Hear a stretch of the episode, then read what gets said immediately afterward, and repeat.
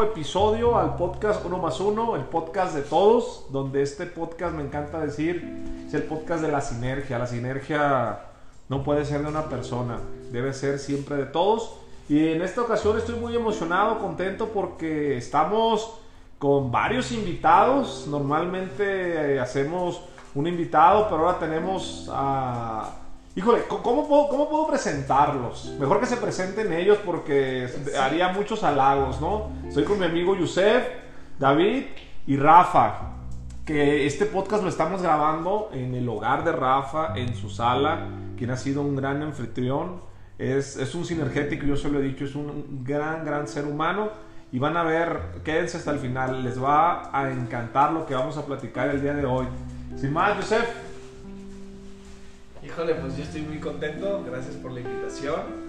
Este, emocionado de aprender de, de, una gran personalidad. Yo te conozco poco, honestamente conozco poco tu historia, pero sé que tanto Jorge como David, este, cuando veníamos de camino no dejaban de platicar de muchas cosas y yo no estaba así de ahí. No, pues sí, o sea, tenía muchas ganas de conocerte el día de hoy. Así que gracias por la invitación. No, al contrario, ustedes, gracias. Muy bien. David. Pues fíjate que, o sea, hace tres días que estaba en Mérida no tenía ni idea de que iba a terminar aquí.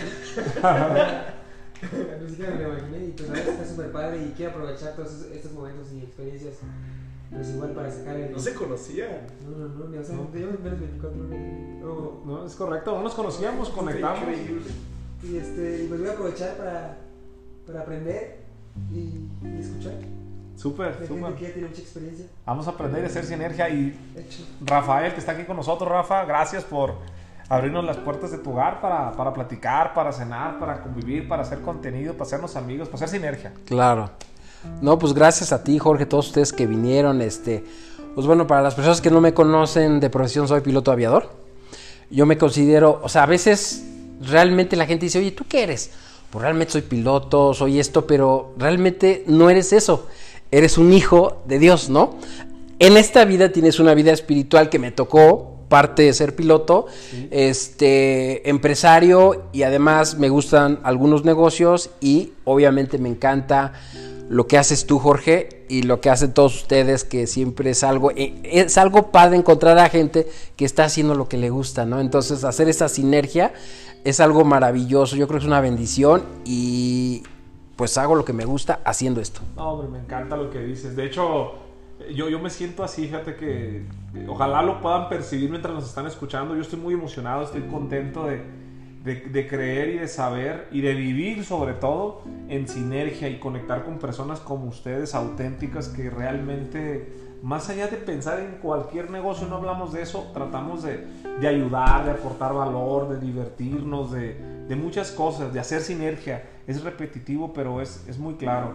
Fíjate que entrando en materia, ahorita mientras estábamos cenando, me gustaría, y ayer que comimos, hay muchos temas y nos podemos desviar, ¿no? De, estamos hablando ahorita del destino, de los, de los saltos cuánticos, de Dios, de agradecer, de los puntos. Pero quisiera, Rafa, que compartieras con nosotros, aquí que está Josep, David y un servidor, y que creo que les va a servir mucho, más que, más que para la comunidad. El podcast es de todos, le va a servir mucho a Josep y a David. Creo que están en una muy buena edad para escuchar esto la estafeta de la vida. Nunca había escuchado ese concepto, te lo escuché ayer y me quedé, eh, batallé para dormir pensando en ese tema. ¿Qué es la estafeta? ¿De dónde viene ese concepto?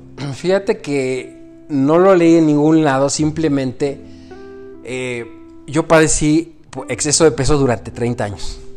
Entonces yo me preguntaba y, siempre decían, oye, que me decía mi suegro, iba a la oficina, me dice, oye, vino un gordito. Le digo, ¿por cuál gordito? Soy, soy un poco inflado o, inflamado, lo que sea, pero yo no me creía gordito. Entonces estuve 30 años con sobrepeso y yo decía, ¿estaré destinado a ser gordo? Tú sabes que, digo, yo acababa de cumplir, iba a cumplir 50 años. Dije, bueno, yo creo que los 50 años tienen que ser un día especial. O sea, ese día este, lo cumplí de tres maneras. La verdad es que creo que fue mágico 50 años, porque dije, a ver, yo no puedo llegar a los 50 años y darle ese cuerpo obeso, pesaba 104 kilos. Entonces, no es tanto, digamos, la forma física, sino que la gente no toma la responsabilidad que dice, a ver, soy esposo, primero yo mismo, soy padre, tengo una mujer, tengo hijos. O sea, a veces yo tengo amigos que de repente escuchaba, oye, que al papá de la amiga de, mi hija se murió que le dio un infarto. Puta, y preguntas, oye, no, pues que estaba gordo, que chupaba mucho. Puta, qué, qué irresponsabilidad que al final hay una consecuencia. Que nadie lo dice, ay, ¿de qué murió? De un infarto. Lo de Maradona, ay, murió de infarto. No murió de un infarto. Ve atrás qué estuvo haciendo. Estuvo metiendo drogas, alcohol. Eso es lo que lo mató, no fue el infarto, fue una consecuencia. Entonces yo decía, todavía no había pasado lo de Maradona, pero sí yo decía, es que yo no puedo vestirme con esos pantalones de un señor de 80 años. Yo quiero vestirme, o sea, aunque tenga la edad, o sea, vestirme, ¿por qué cuando tú eres señor tienes que vestirte con los pantalones, con el tiro gigante, acampanados, con todo el culo así de pompas de burro? ¿Por qué no me puedo vestir como un chavo de unos jeans? y la ropa ajustada y playeras de este estilo. ¿Por qué? Pues porque no te quedan con el sobrepeso. Entonces terminas vistiéndote como un señor. Entonces yo creo que por eso la gente cree que esa es la cultura. No, es que como yo soy una persona madura de tantos años, eso es lo que me corresponde. Pero a ello no me gustaba. Entonces dije, Dios, yo no puedo estar destinado a estar gordo, no quiero. Y va a llegar a los 50 años y si no lo ahorita lo hago a los 50, cuando cumpla 50, no lo voy a hacer jamás. Entonces dije, este, quiero bajar de peso y cuando tú deseas algo desde el corazón, ¿qué crees? Que los algoritmos de YouTube empecé a buscar células, eh, hormona de crecimiento, por el ejercicio de mi hijo y todo esto, le ayudé a buscar y sale lo del ayuno intermitente, porque tiene que ver. Entonces dije, ¿qué locura es esto? ¿Cómo que no comas? Si mi mamá me decía, Rafa, lo primero antes de irte a la escuela es que tienes que desayunar. Está primero comer que ser cristiano, te dice. Sí, claro. Y es más, las novelas o las películas, mijito, tómese su, su lechita y su pan dulce y vayas a la escuela bomba, es una bomba. Es más, es que la cultura, mira, nació mi hijito. ¿Cuánto pesó tu hijo? 3 kilos. El mío pesó 4 o 5. Ya lo jodiste, tiene el doble de la estructura de peso. Ya es una persona enferma. Pero la gente cree que está sanito. No, es que mira, es muy feliz, es muy gordito, pero, pero es muy simpático. Está sanito. Está sanito, pero yo entendí que era una bomba de tiempo. ¿Por qué? Porque yo llevo muchos años en la industria de la salud y dices, oye, yo fabrico medicamentos, sea, muchas cosas y yo no puedo estar así. Entonces, este, dije, yo no puedo, no puedo entregarle a Rafa de 50 104 kilos. Va a ser un reto, entendido el ayuno intermitente, la gente me dijo, estás loco, ¿cómo dejas de comer? Te vas a morir, te va a pasar algo, mira que un nutriólogo y no sé qué. Lo empecé a hacer, sí, la verdad que iba en el coche, me llevaba mi atún, mi plátano, porque no sé en qué momento me iba a desmayar. ¿Por qué?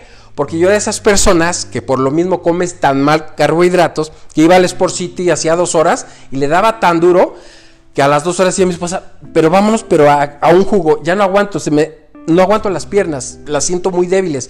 ¿Por qué? Porque el cuerpo te conoce cómo comes, que produce mucha insulina para bajar la glucosa. Entonces son ataques de hipoglucemia. dije, ¿me va a dar por no comer?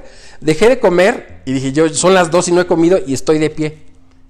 Entonces dije, hemos eh, vivido en un engaño, como lo mismo, tienes que trabajar 20 horas al día o 18 horas para ser millonario, no, tienes que trabajar muy poco para poderlo ser. Entonces dije, claro, es la misma cultura, porque yo también estaba en el tema de emprendimiento, pero a la vez digo, bueno, yo quiero superarme y todo. ¿Cómo voy a pararme al frente y decir, oye, supérense, de ese cuate está gordo, si no se supera? Es más, saqué mi info comercial y lo tengo de testimonio. Y yo hablo, ahí salí en la televisión vendiendo un curso de lo que yo había logrado en ese entonces.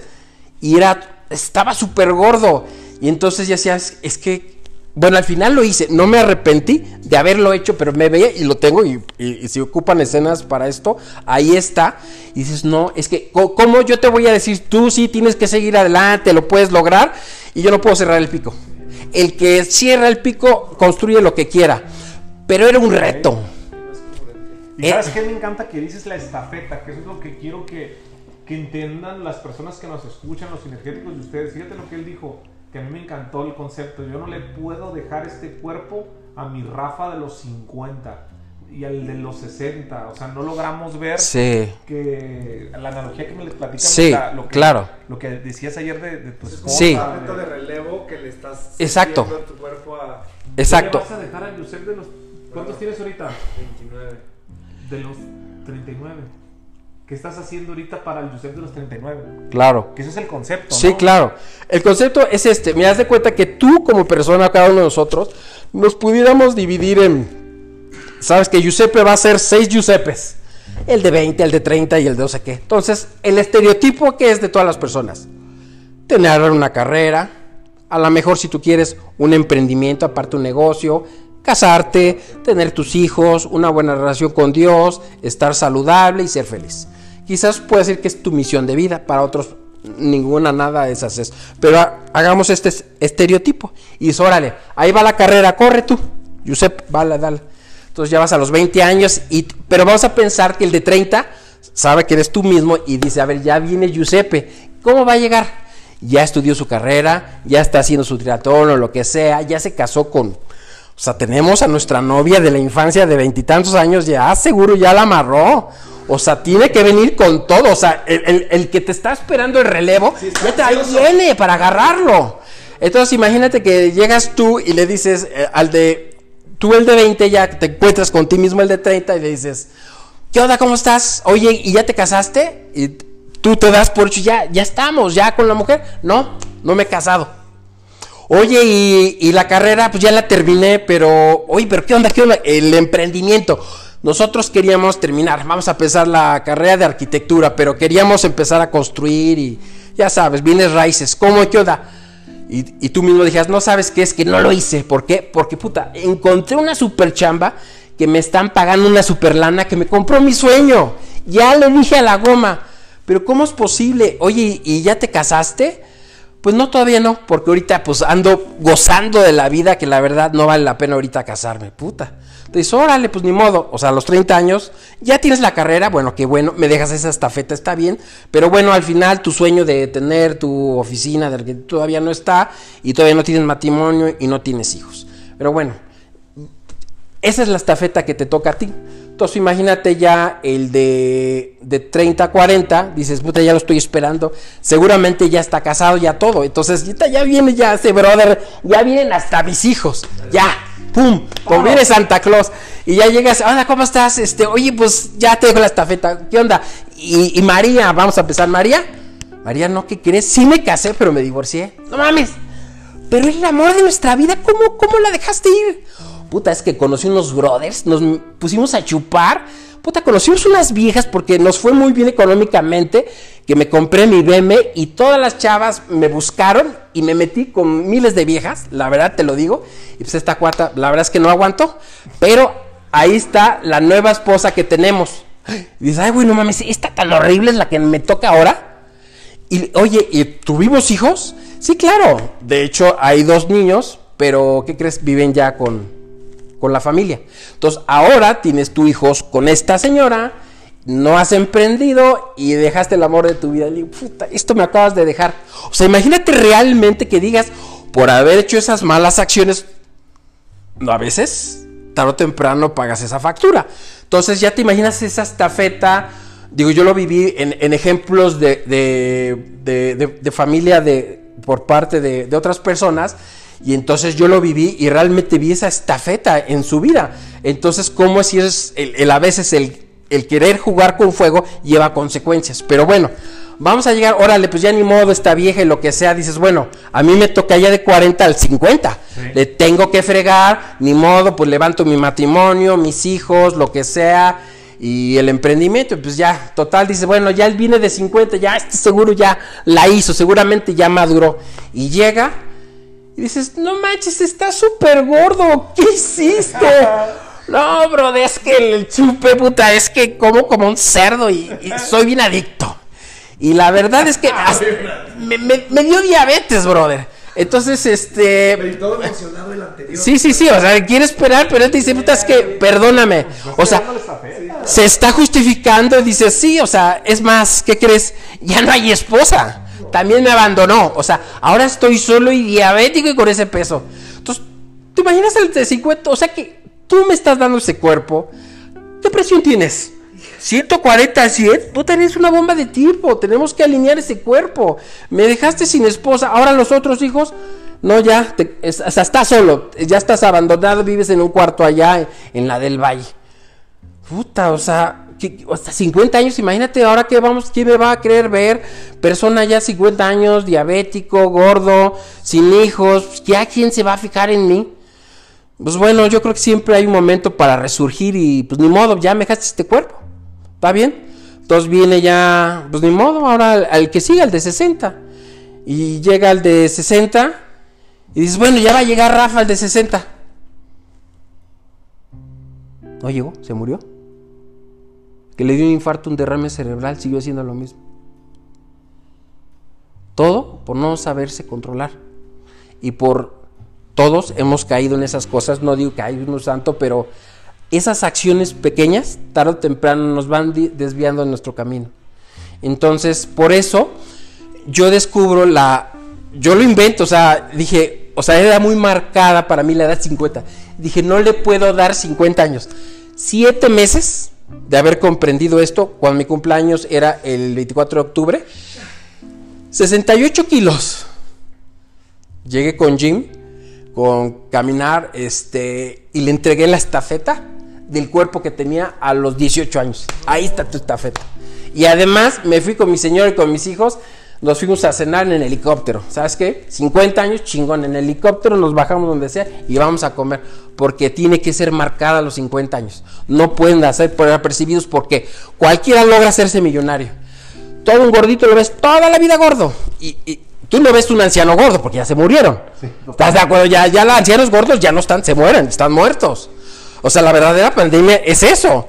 E- Entonces, yo dije, lo mejor que me ha pasado en mi vida, más que hablarte de un negocio, de algo, es el ayuno intermitente que hizo que esa estafeta le entregara a Rafa. Yo tenía presión, en mi vida real tenía 140-100. Siempre me dolía la cabeza por, por esto. En las madrugadas me despertaba así con el corazón. Y, y siempre pensaba "Es que debo de vivir muy cerca de un hospital. Porque cualquier cosa, pues estar ahí. Entonces imagínate pensar eso todo el tiempo. Y, decía, a ver, tengo que ser responsable. Yo sé que a mis hijos se burlaban. Decía, uy, mi papá va a los buffets y se ríe como come. Y hasta que le falta el aire. Porque yo, yo era adicto. Yo no, nunca he tomado, no he fumado, no me gusta nada de eso, no me drogo nada. No estoy puritano, pero nunca me ha gustado pero era adicto a la comida. Yo le dije a mi esposa, es que soy un alcohólico en manera de comer. Yo en la noche me enseñaba cuatro conchas bimbos, huevos rancheros y, no paraba. Y comía y decía, no me lleno, mi querido Jorge, no me lleno. Le digo, me da, me da miedo porque siento que como y como y pareciera que hay un vacío, que es interminable. Y acabo de comer y ya tengo hambre. Entonces yo entendí que era un alcoholicazo en ese aspecto. Cuando lo comprendí dije, yo ya no puedo. 50 años, tengo tres hijos, mi esposa, y aparte por uno mismo. Por eso el piloto te dice la sobrecargo. En caso falle una presurización, ponse la mascarilla. Tú estás bien, puedes ayudar a los demás. Entonces yo soy responsable porque llevo negocios, familia. Obviamente yo mismo, mi esposa, mis hijos, negocio y lo que sea como cosa secundaria. Pero si yo estoy bien, todo, todo va a estar bien. Entonces dije, yo no puedo, 50 años son mágicos. No puedo. Y se lo entregué, 68 kilos. 68 kilos. Presión perfecta, salud perfecta. Soy el hombre más feliz del mundo. Me volví a encontrar y ahora sí.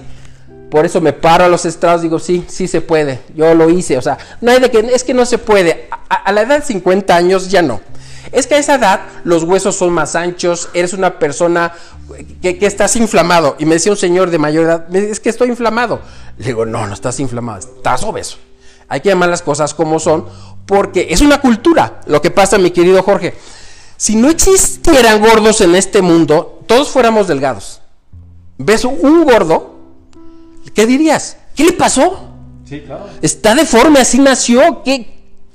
O sea, todo el mundo diría, wow, como, ¿Por qué? ¿por qué? ¿Por qué? Porque no lo hemos visto. Pero el status quo de todas las personas es que siempre estás gordito. No es que en la familia somos gorditos, pero felices. Y una señora me dijo eh, eh, en, una comida, me decía, Rafa, es que estás más con lo que dices. Yo me amo y me quiero mi cuerpo porque soy una gordibuena. Y me enseña su álbum, mira, soy sexy, y se pone negligé y me enseña cómo se hizo modelo de esas. Y yo decía en mi mente, mis respetos, que se quiera, hay que quererse, pero no quedarse ahí. ¿Por qué te voy a decir por qué no, no está bien quedarse? Ok, yo me quiero gordito, perfecto. Órale. Sacamos el corazón en tercera dimensión y te lo muestro. Mira, en las arterias estás a seis meses que te venga un, un paro cardíaco. ¿Te quieres quedar? ¿Te amas como estás? Nada más date cuenta que te vas a morir porque el corazón te va a parar y te va a dar un derrame cerebral o te va a dar diabetes o cáncer. ¿Te amas? Entonces, si te amas realmente no lo vas a hacer. Es como un carro. Tú tu carro le metes el servicio, oye, pénganle aceite multigrado para que el motor funcione. Y, o sea, todo el mundo queremos nuestro coche y lo cuidamos, pero lo que aquí en donde vivimos le damos mucha importancia a las cosas materiales, a los negocios y lo más importante eres tú. Si tú te mueres, Fondo. exacto, tu casa, pues ahí se va a quedar, tu negocio ahí se va a quedar, la ecuación eres tú. Entonces la gente busca lo de afuera y la esencia eres tú. Entonces gordibuena, gordibuenas, ya no, todos están en el hospital y ya se murieron. Los gordibuenas no es correcto. Es cierto, hay que entender, sabes que ni modo estoy gordo, me quiero, me, me- aprecio, no me voy a odiar, pero voy a hacer un cambio. Y no hay pretexto que tengas 50 años y que tengas que estar gordo, porque nadie dijo, oye, tú compras un carro, tu camioneta, le metes doble de peso, te jodes la suspensión, ¿no? Por el peso.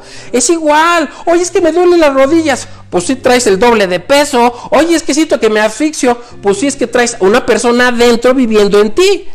Pero es que no, no les digas así. Oye, es una llamada de atención, eh, te estoy salvando la vida. Si tú me entiendes el mensaje, estás salvando personas. De hecho, esto que estamos haciendo puede salvar la vida de una persona. Así es. Que lo escuche la persona escuche correcta. Y, y fíjate que yo siempre hablo de que aprendo, aplico y enseño. De esto que dijo Rafa, a mí me gustaría preguntarte, Yusef, a ti y luego a ti, David. ¿Cómo le piensas entregar la estafeta a tu Yusef y luego tú, David? Porque es la pregunta que te tienes que hacer. Híjole, creo que aquí viene. Es que, híjole, es que a mí estas cosas me encantan y me emociono. Pero aquí viene todo un tema. O sea, ¿cómo me gustaría entregar la estafeta? Pues, lo, si- siento que tienes que desbaratar tu vida en muchos aspectos, ¿no? Si quiero casarme, si quiero tener hijos, qué tipo de papá quiero ser. Quiero ser un papá que va a estar trabajando en su empresa o quiero ser un papá de familia. Quiero estar sano, quiero hacer deporte. Entonces, ahí, lo que tú dijiste, con lo que más conecté todo lo que dijiste fue cuando dijiste lo de las decisiones y hacerte responsable. Porque yo me veo reflejado a Yusef de mi estafeta, me voy para atrás. O sea, el Yusef de 19 a 24 años que está corriendo, queriéndose ser campeón este, olímpico. Pues, pero Yusef estaba así porque quería, estaba buscando una aprobación. Una aprobación de papá, porque papá nunca estuvo.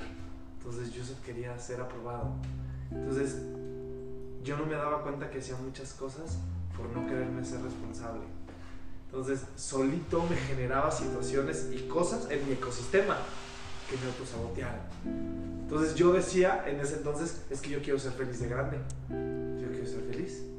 Hasta que una vez una persona a la que yo estimo mucho me dijo, ¿y qué es ser feliz para ti, Yusef? Yo le dije, pues no tengo ni idea qué es ser feliz. Me dijo, ah, no seas bruto. ¿Cómo fregados vas a hacer algo que no sabes lo que es? No se puede. Entonces, esa noche yo desglosé para mí que era felicidad. Y para mí felicidad es todas las decisiones que tú tomes todos los días, sabiendo que van a tener una repercusión. David, David perdió un pelo por estar en este podcast. ¿No ibas a estar aquí? Tú no ibas a estar aquí. ¿eh? Y tú decidiste, y dices, no sabes qué, yo admiro, yo admiro a estas personas y los quiero conocer. ¿Me explico? Entonces, tomó esa decisión y esa decisión va a tener una consecuencia. Y en base a esas consecuencias, yo le quiero entregar la estafeta. ¿Cómo me veo yo? Yo sí me Eso es veo. lo que me gustaría, porque queda grabado. Claro. ¿Cómo te ves en 10 Sí, años? pero ojalá y en 10 años ah, yo vea el video y lloremos juntos. Yo como, la verdad, yo como me veo en 10 años, ya me veo siendo padre de familia, me veo teniendo libertad, no hablando de libertad financiera, sí, sí quiero tener libertad, pero ¿qué es libertad? Poder que todo lo que esté pasando en mi vida, haber creado un ecosistema, haber creado un negocio, haber creado una estabilidad para poder estar con mi familia, para poder viajar. A mí me encanta hacer deportes extremos. Quiero ser un hombre que está aportando, quiero poder ser un conferencista. Yo ahorita mi gran sueño es ser conferencista y por eso ahorita que lo dices me pongo chinito porque yo sí me veo eh, aportando valor. Sí, ahorita, ahorita Yusef no está aportando mucho valor. Y me di cuenta, y qué padre, me di cuenta porque conocí a gente como Jorge que me ha. me ha me- tengo muchos 20 ahorita en mi cabeza. La cabeza te está volando ahorita. ¿Por qué? Porque tengo, tengo muchos 20 que no lo hubiera hecho si no hubiera cono- conocido a esta gente. ¿Sí? Jorge me está enseñando a trabajar en equipo. Yo quería hacer las cosas solo. ¿Sí? Iba solo, solo, solo, iba fuerte, solo, ejercicio, solo. león. Ajá, queriendo conectar, impactar, inspirar. Y, ay, ¿cómo vas a conectar, inspirar, impactar si no lo estás haciendo en equipo? ¿No? Entonces, Me gusta mucho, mucho lo que dice usted. Pues ya quedó, vamos a ver cómo... A ver si es cierto. Hay que ¿eh? trabajar. ¿Quieres estar casado? Hay que buscar una novia. Hay que hacer las cosas bien. O sea, no, no llegan así. Pero nada. mira, pero yo me quedo con algo que tú me dijiste, que hay momentos en la vida para todo y que no te puedes saltar etapas de tu vida. Y creo que en esta etapa ahorita lo que yo quiero hacer es encontrarme a mí primero para cuando llegue esa persona poder que conozca a Yusef. Entonces, en esta etapa, Yusef quiere conocerse, quiere quererse, quiere apapacharse, quiere crecer, quiere evolucionar para cuando llegue esa mujer guapísima, inteligente, líder, diga, ay, no manches, Yusef, ¿qué onda? ¿Quién es Yusef? Ahorita va a decir, ah, pues Yusef, ah, qué padre, pues está guapo. Quiero algo así, ¿me explico? Me encanta, me encanta lo que dices. David, ¿cómo te ves tú? A ver, o sea, yo voy a dar la estafeta de los 30, ¿no? Sí, tus Sí, 30. pues, ¿Cuántos años tienes 15. ahorita? Tengo 23. 23. ¿Cómo, ¿Cómo vas a aventar esa estafeta? ¿Vas a estar igual de mamado que ahorita? De entrada. A ver, de entrada, creo que voy a estar más marcado. Ok. Eso. Sí, voy a estar más marcado. Y tal vez un poquito más mamado. Pero Ok, ok. Un poquito más nomás. Va a ser un, tre- un treintón se- sensual, Sí, sí, hot. Pero no, no, no, no me veo con una esposa, no todavía. Eh, ni, con, ni con hijos. Eso va para el David de los 40. Eso. Ya ella va a tenerlo. Porque tengo como que ganas todavía de. Siento que me hace falta vivir muchas cosas y como muchas experiencias. Y siento que tener una esposa e hijos en estos, en estos 10 años podrían.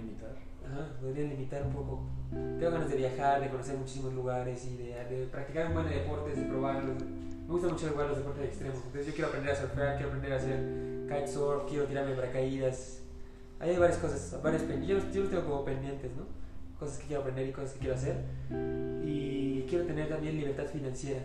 O sea, para poder obviamente hacer todas estas cosas y viajar y sin tener que estarme preocupando por, pues, por el dinero. Porque no me alcanza para hacer esto, o porque tengo que buscar una opción que a lo mejor no me convence porque yo quiero esta, cosas así. Ok, me late. Es, es, es, un, es una buena estafeta, ¿estás de acuerdo para los 30? Claro, años? sí, prepararse, sí, claro, para... O sea, hay gente que, que los, que los pierde, ¿no? O sea, sigue siendo más de lo mismo, y tú ya sabes lo que quieres, simplemente estás preparando el camino. Yo algo que hice, o sea, de lo que tú hiciste, lo que tú mencionas, yo antes de salirme me grabé y me dije, a ver, vo- voy a, en tal tiempo voy a hacer y estoy preparando esa estafeta para salirme, para hacer las cosas bien. Lo que tú dices, o sea, vale la pena porque estás trabajando. No los vas a desapa- desap- eh, desaprovechar, ¿no? Quizás él, él quiere cuando llegue la familia, los hijos quizás estar mejor financieramente o algo así, estar más preparado y, y se vale porque a veces cuando estás muy chavo, digo, yo me casé a los 21 años y la verdad la gente igual apostó a que no iba a durar, tengo 31 años de matrimonio el año pasado, entonces este... O sea, la gente le apostó a que no ibas a durar. Ah, sí, que no, no iba a durar. No, pues como pues, ve, 18 y 21. Pues no. Y aquí estamos. Entonces, este, sí, definitivamente, pues yo viví momentos, pues a esa edad, pues sueldo mínimo y todas esas cosas, pues las vives. Qué mejor que hubiera sido otra situación, pero no me arrepiento porque tuve el lado positivo de eso. Mis hijos tienen 30 años. Entonces hoy puedo disfrutar de mis hijos grandes y no ser quizás un papá. O sea, los papás de los amigos de mis hijos ya son un señor de 70 o 60 y tantos años. Yo tengo una pregunta. Ok, imaginemos está muy padre también,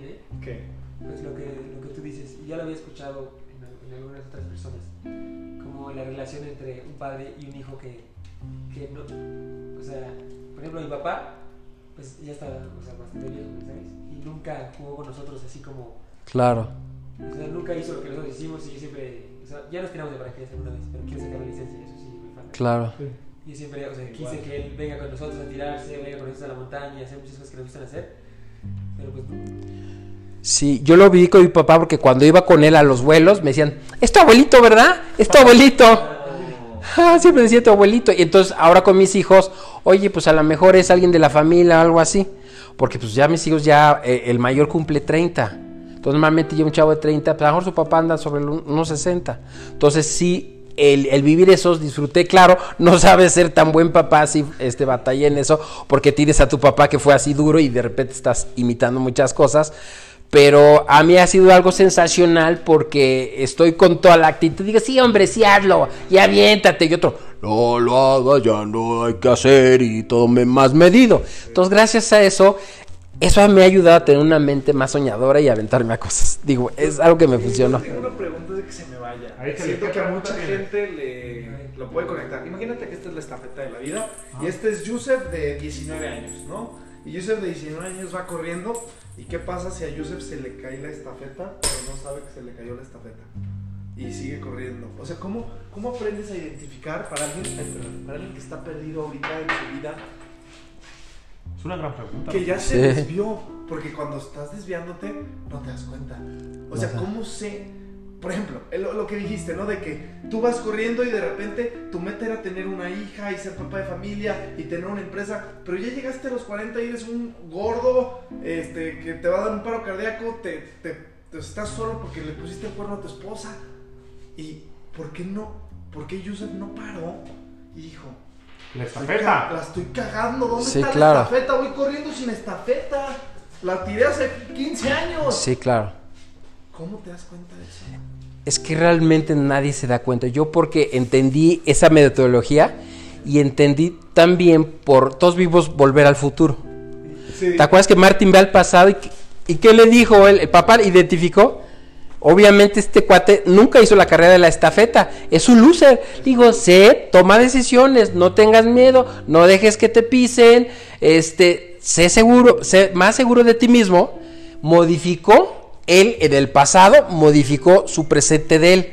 O sea, por precisamente lo que hace el buen Jorge, lo que está haciendo Corazón, lo que hacen ustedes es modificar su presente para modificar esa estafeta. Porque si es una película, yo lo sé, pero es una analogía. Si él no hubiera ido al pasado, vamos a pensar que la- la película fue real. El papá era un miedoso, era un loser. Y el hijo se dio cuenta, ay, ya sé, pues, con razón, pues este es un debilucho. Todo el mundo lo quiere golpear y todo el mundo lo pisa. Él le enseñó, fue su coach, su mentor, ahí, porque se dio color. Cuando llega el futuro, oye papá, te ves muy bien, te ves delgado, la mamá seguro sí mismo, buena ropa, buenas cosas, bien plantados, viendo de frente, no así como otros. Ay, no, es que no sé qué. Oye, sí, hijo, agarra las llaves de tu carro, ahí está. Y ve, ay, hoy está el carro de mis sueños. ¿Por qué? Porque modificó en su pasado lo que sabía que él podía tener y entonces es donde cambió ahí la estafeta. Por eso de eso se trata. Parte de mi misión es eso. El poder contactar con más personas que nos escuchen para que automáticamente van a modificar su futuro. Es decir, si tú no lo haces, vamos a pensar que hoy la NASA ya hay, hay unos binoculares que ve el futuro. A ver, no vas a accionar, vas a seguir siendo el mismo. Vete a tu futuro en 20 años. No manches, estoy peor, estoy jodido. Ya puta pinche casa horrible, el mismo coche, la misma vieja. De la verga esto. A ver, pero vamos a, ver, vas a accionar. Vas a accionar y vas a poder. Ok, vamos a ver el futuro. No mames, qué chingona vida tengo. Soy una verga. Estoy viviendo en la casa, en mis naves, mi familia, puta. Nada más es que tienes que hacer ese salto cuántico, entender que hacer una división. Pum. O sea, estar en. Sí. O sea, estar en el presente te Sí. conecta con Exacto, porque todo, todo lo que somos hoy lo hemos formado en el pasado. Entonces yo voy formando mi futuro en mi presente y todo lo que soy en el pasado, pero la gente no lo entiende. porque vivimos en el futuro. Exacto, es una tercera dimensión, es un tiempo lineal. Hay un pasado, presente y un futuro. Entonces yo vengo haciendo lo mismo, empujando, empujando y, y- y- y estoy estático, me quedo igual. En cambio, cuando ya empiezas a accionar, es un salto cuántico, porque la, la vida es como una sala de producción de autos. Sale el coche de Tesla, ya sabes, llantas, tablero, la universidad, te casas, lo tradicional y ahí muere. Entonces, cuando tú verdaderamente entiendes eso, dices, yo no quiero eso. Entonces, tú haces un salto cuántico y tu historia va a ser diferente. Yo, a lo mejor, si hubiera pensado igual, hoy fuera el gerente regional de Domino's Pizza, de México, no sé de dónde. O bien me superé de piloto y sigo siendo capitán. No tiene nada de malo, pero ahí seguiría. Eh, un día llegaron los libros vi la manera, dije, ah, caray, los libros son los que me pueden modificar mi futuro porque voy a modificar mi mente. Hoy estoy plantado aquí. Y si no hubiera accionado, estaríamos en su pobre casa y comiendo panecito y cafecito. No tiene nada de malo. No estoy diciendo que yo tengo la verdad, no, en lo absoluto. Simplemente yo preferí, yo prefiero vivir así. No es que yo, todo el mundo deba de vivirlo. Entonces comprendí, dije, no, si hay manera de escoger, es lo que le decía ayer a mi buen Jorge.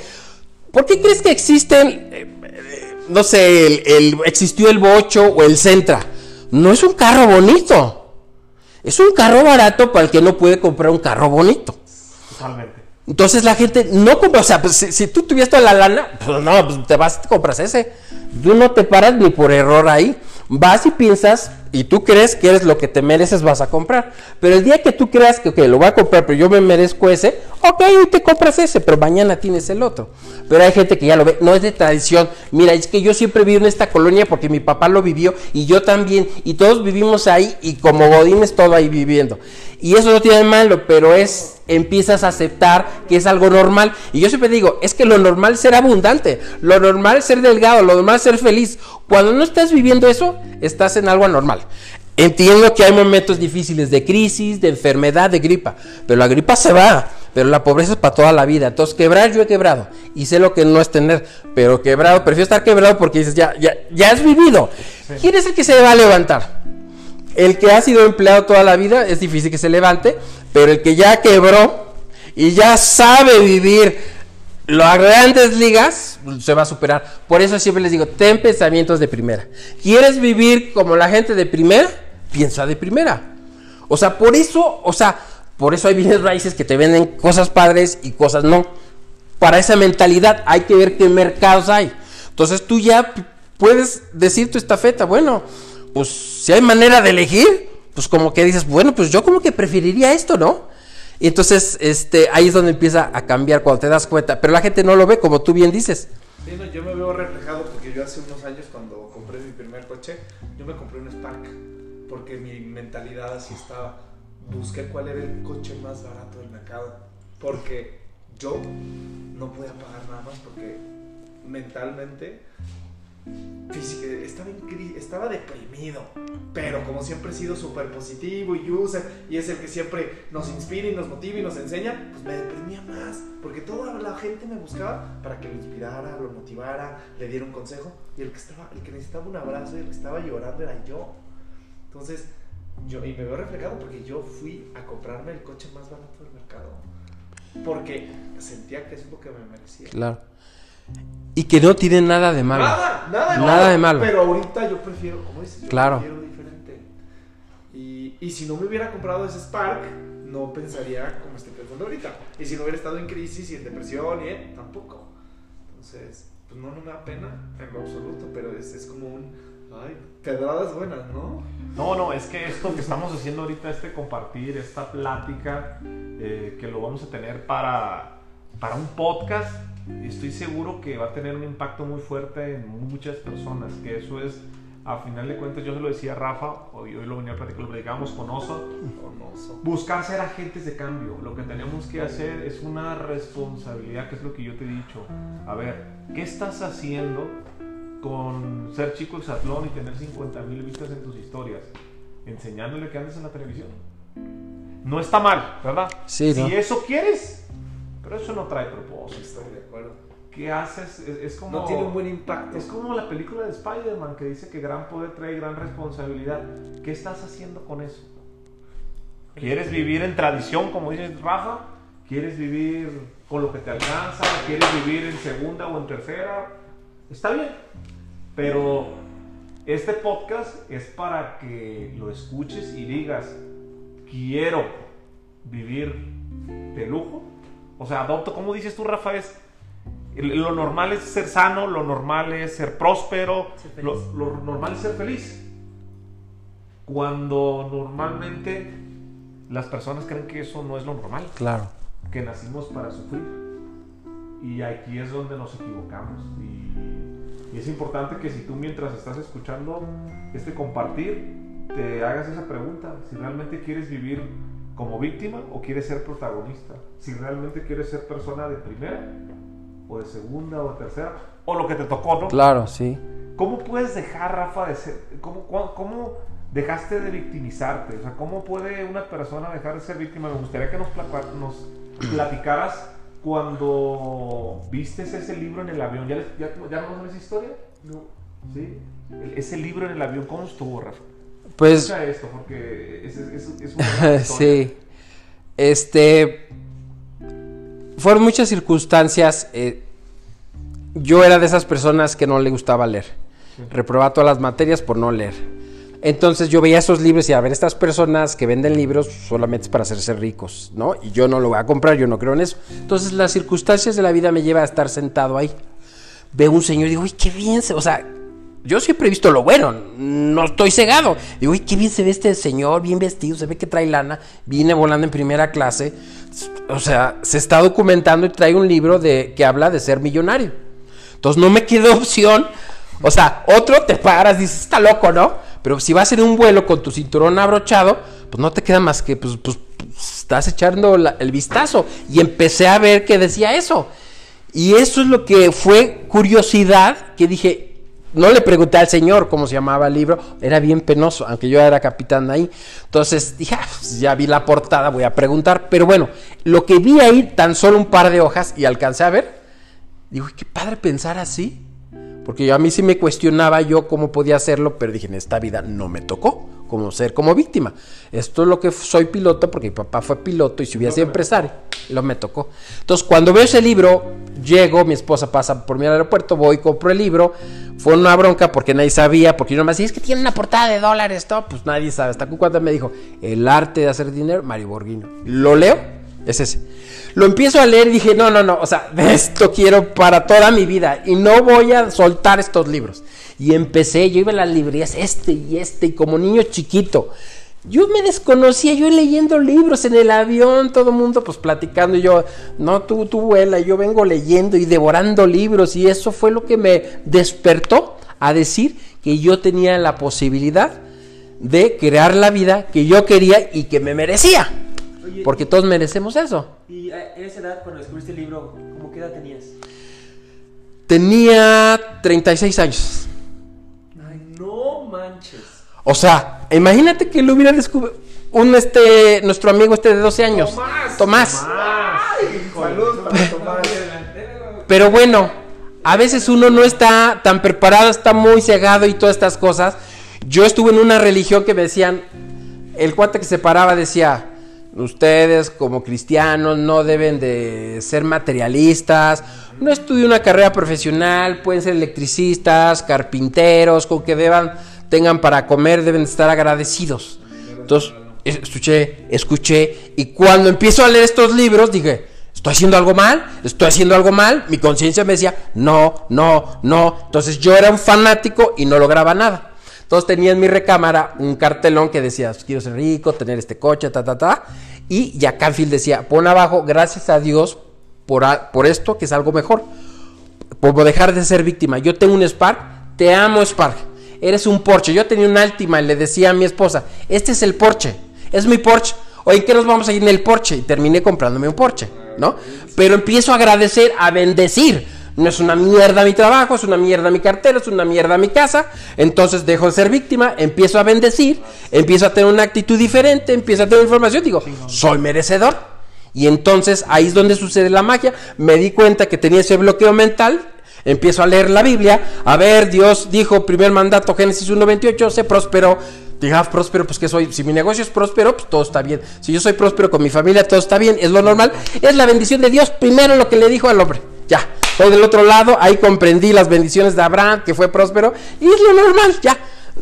En seis meses de haber comprendido eso, agarran un vuelo, ahí lo tengo, se los puedo enseñar. Grabo, 10 hoy es 15 de diciembre del 2008, eh, con mi camarita digital, porque no había celulares todavía, que con cámara no había mucho de eso. ¿Sabes qué? Me, hago un compromiso, mi todo fachoso, en el hotel en Mazatlán, 2 de la mañana. En un año me retiro de piloto, por este y por el otro. A los seis meses era millonario, seis meses me tuve que quedar seis meses que se me hicieron eternos porque yo ya soy millonario, ya me puedo salir. Pero yo hice una promesa que un año y me quedé como los reyes como campeón todo el año y ese día renuncié. Qué loco. Por cambiar tu chip. Sí, pero todo viene conectando puntos atrás. Cuando yo entro a Grupo Aeroméxico, yo había volado todos, en todas las aerolíneas iba y venía. Yo soy de estar con mi familia y mi esposa y convivir. Me encanta porque creo que es lo principal en la vida. La gente piensa, este es un materialista. No, esas son cosas, adornos bonitos para tu vida. Pero lo principal es eso. En- Entonces, este, yo iba y venía a mi casa siempre. Pero cuando entro a Grupo Aeroméxico, empiezo con un esquema que me voy seis días y un día a mi casa. Cinco días y así. Entonces dije, puta, tengo 36 años, me faltan a los 60. Mi vida acaba de cambiar. Entonces ahí es donde conecto y, de- y es la razón de que hoy estamos aquí sentados. Te voy a decir cuál es y que la gente no se lo va a esperar. A ver. Es Dios. ¿Por qué? Porque cuando me cae eso el 20, yo le dije, Dios, permíteme encontrar algo que me permita renunciar de este trabajo y además tener libertad financiera. Yo ya no quiero para mi vida. Me estoy dando cuenta que acabo de hacer lo mismo que mi papá, que casi no lo vi. Le agradezco, muy agradecido. Ha sido un buen padre, eh, cumplido en todos mis respetos, pero me daba cuenta que estaba haciendo eso mismo. Entonces dije, yo ya no lo voy a permitir. Entonces, se lo, fue un deseo desde el corazón y se lo pedí con todo mi corazón. Y ahí es donde Dios me dice, aquí te vas a sentar y vas a aprender. Y yo luego te voy a enseñar con la Biblia más adelante. Porque dice Dios, en mi mano derecha te extiendo los días, en mi mano izquierda te doy la riqueza y la, y la gloria. Por eso Él te dice, no la busques, porque yo ya te lo doy. Yo soy el rey del universo. Dios es, o sea, nada más analízalo. Tú ves su universo y dices, no, no puede ser mezquino. Porque yo ya vi su creación. Es como ver aquí llegar a Bosqueral y dices, oye, qué padres casas. No creo que la gente mezquina vive aquí. Al ver la creación dices, no, no, no puede ser, Dios es un creador. Soy imagen y semejanza. Si tú eres hijo del presidente Biden o cualquier otro, ya eres abundante. Ya, ah, eh, ¿sabes qué? Este, se murió Juan Gabriel, les nacieron tres hijos por allá. Ya son ricos porque automáticamente reclaman lo que es suyo porque son hijos legítimos. Todos somos legítimos del Creador. Nada más que nadie ha reclamado su abundancia porque no se han conectado con Él y no creen que Él es su papá. Entonces, cuando crees que es el rey del universo, es el que te hizo a ti, porque pudo, yo pude haber sido Rafa Coppola, pero pudo haber nacido Rodrigo, Armando, y yo no haber nacido en esta cuestión, no aparecer. Pero Dios dijo, yo voy a ser a Rafa. Y yo quiero que Rafa sea así, tenga esta misión, pa, pa, pa, pa, pa. Entonces dices, no manches, o sea, pensó en mí y me hizo a mí. Me quiero comer el mundo. Ahí es comprendí, ¿sabes qué? Ya lo entendí. Ya no voy a buscar mucho, simplemente me, me desapego del resultado y yo soy feliz. Y todo va a llegar. Y ahí es donde, pum, detona la abundancia. Pero no hablo del ego. Si es que yo tengo yo no te hablo ni de lo que yo hago. Simplemente, porque, ¿por qué me voy a jactar? Si como si, oye, no te jactes, te lo dio tu papá, te, te dio el coche, no te adornes con sombrero ajeno. Es cierto, trabajamos, hicimos, caminamos, le sufrimos, emprendimos. Pero yo sí le creí. Lo que yo le pedí se lo creí y hoy lo vivo. Y yo era repartidor y ahora estoy aquí en algo que no me puedo dar la gloria. Se la doy a Dios. Y entonces ahí te dices, ya no hay más. Yo quiero compartir algo que yo hice consciente este año. Platicando con Dios, yo, yo, yo no soy muy religioso, pero soy muy espiritual. Eso es lo correcto, porque los religiosos, ahí está la, la palabra cable. En una religión Opus Dei, este, y crecí con muchos limitantes por lo mismo. Que a ver, que adoro a mi mamá y a mi abuela, porque ellas son las que me, pues, me inculcaron estas creencias, ¿no? Y yo me las fui, yo las fui aceptando. Claro. Pero yo también sufrí mucho como hombre por estas creencias. Porque me limitaban. Porque me desconectaban. Y ahorita yo tengo una relación muy padre con Dios. Y tengo una relación muy padre con Gab. Yo le digo Gab, que es un ángel al que tengo. Pero es una relación bien especial. Y cuando mucha gente le, le platico me ve raro y me, me extraño y me dice, no, es que es una falta de respeto. Porque me los pendejeo, les pido, les digo, tengo una relación. O sea, yo tengo una relación. Sí, realmente, claro, sí, sí. Es que- y les platico. Y me di cuenta de algo en terapia, porque esto me lo dijo uno de mis psicólogos. Yo voy a terapia porque me encanta. Dijo, Yusef, ¿tú sabías algo? el que poco pide, poco merece. Y el que no sabe pedir es porque no sabe dar. Claro. Pide, pero aprende a pedir y aprende a agradecer primero. Yo no pedía.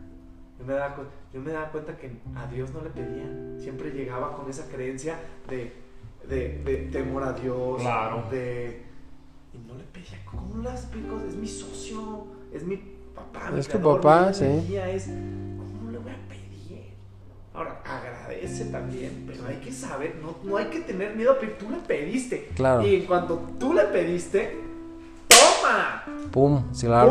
¡Pum! Porque Sí. no le pedías. Sí, claro. O le pedías las cosas incorrectas. Sí. Ay, Dios, ayúdame, Dame lo necesario Dame lo necesario. sí, que para no comer. Nada. No, cabrón, a ver, hay un chingo de. Le pediste que te diera la clave para salirte de Sí. trabajo. Y en seis meses, ¡pum! Te hiciste millonario. Claro. Ay, ¿es coincidencia? No. Tuviste un proceso enorme atrás. Sí, le sufrí. Sí, pero se lo pediste tú. Nada es coincidencia como esto que sucedió el día de hoy, de que nosotros compartiéramos y estuviéramos compartiendo la mesa, grabando, eh, generando lazos. Creo yo que creo que ya estaba que se viera y que fuera así. A mí me da mucho gusto. Ah, una serpiente se metió. ¿Una qué? Una serpiente. ¿Por qué? Se metió una serpiente. ¿En una serio? Órale, ¿Es normal eso? De, yo creo del golf. Ahorita la agarramos y la sacamos. Ahorita hacemos una historia con la serpiente. Es que mientras estamos grabando se metió una serpiente literal al podcast. La serpiente en el podcast. Oye, Rafa. No, esto dice- esto no es coincidencia. Perdón, perdón, perdón, perdón, perdón. ¿Qué? La persona que me dijo esto, mi psicólogo, sí, Javier Morales, cuando me lo contó, me contó la anécdota de las serpientes y se los juro por Dios. Me dijo, de mis animales favoritos son las serpientes. Y yo ahorita que le dije, pues se lo voy a tener que contar. Me dijo, la serpiente es un animal mágico. ¿Por qué crees que en casi todas las culturas las serpientes aparecen? Y yo, pues no, no sé, y estudié biología, yo soy biólogo. Le dije, sí sé que es un animal que pasa por muchos cambios en su vida, pero no sé. Me digo, ¿sí sabías que las serpientes mudan de piel? Sí, pero ¿sabías que es una decisión? Dije, no. Una serpiente al mudar de piel crece, pero es un proceso sumamente doloroso. Es lo que la, la gran mayoría de la gente no sabe. Una serpiente cuando está mudando de piel se está desprendiendo de su cuerpo. Duele, es Claro, un proceso físicamente doloroso. Sí. Y es una decisión, porque cuando lo hacen, o me quedo siendo una serpientita y me van a comer, o crezco a, o, o empiezo a crecer. Claro. El cambio duele, el proceso que... Entonces son animales muy místicos y que me lo dijo el mismo día que yo dije... eh, ¿Sabes por qué entonces la serpiente se metió a la casa de Rafa? Este debe ser un símbolo, de acuerdo a lo que dice Rafa, y si conectamos a que no sé si David, no sé si, si Tenemos que cambiar. para ti es momento de hacer un cambio. Es momento de crecer, a lo mejor ese es el, ese es el significado. Y, y bueno, yo para terminar, pues no me queda más que agradecerles, este, Joseph, David, Rafa, sobre todo, que ha sido un anfitrión, que nos prestaste tu casa, tu mesa, tu hogar para compartir. Eh, me gustaría que me dijeran en una oración para terminar este podcast, ¿con qué se quedan? En una palabra, en una oración. Yo creo que para mí eso van a ser como dos palabras Sí. y van a ser. Bueno, creo que son tres. A ver. Es agradecimiento, oportunidad y aprendizaje. Muy bien. Creo que es lo que lo mejor haría. Yusef, Presente. presente. Tengo que enfocar en hoy. En el presente. Rafa, Este, agradecimiento y en- encontrar que el presente es donde sucede la magia. Cuando estás en el presente puedes modificar tu futuro. Porque estando en el pasado y en el futuro no estás conectado y alineado, entonces no, no logras conseguir.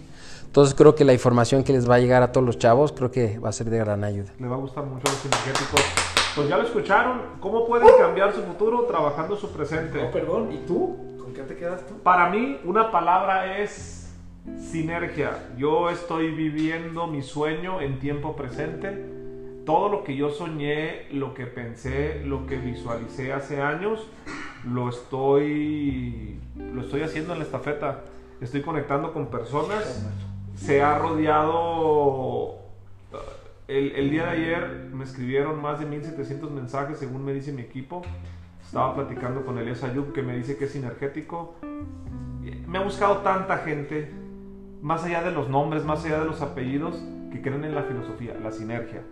Cualquiera de las cosas que estén haciendo es más fácil. Es más fácil grabar un episodio de podcast, me canso menos y aprendo más cuando hay equipo. Hasta en grabar un podcast. ¿sí? Ahorita, sí, Todo sí. es más fácil en equipo. Yo me quedo con eso. Pues eh, ha sido un placer. ¿Cómo te pueden encontrar en tus redes sociales? Si alguien te quiere buscar, si conectó con algo, ¿cómo te puede buscar? En mis redes sociales me pueden encontrar como Yusef F. Chalita. En todas las redes sociales: Twitter, Instagram, TikTok, Facebook. Yo, David. yo estoy como Davo, con B de vaca, guion bajo, Viking, de vikingo. Eh, En Instagram. En Instagram. Muy bien. Rafa. Todas mis redes sociales como Rafael Coppola, pero con doble P. Instagram nada más, un número 7 al final. Muy bien, muy bien. Pues bueno, ya saben, síganos en las redes sociales, sigan conectando, sigan haciendo sinergia y recuerden que uno más uno siempre es tres. Corte. Hijo, perdón, voy a hacer un.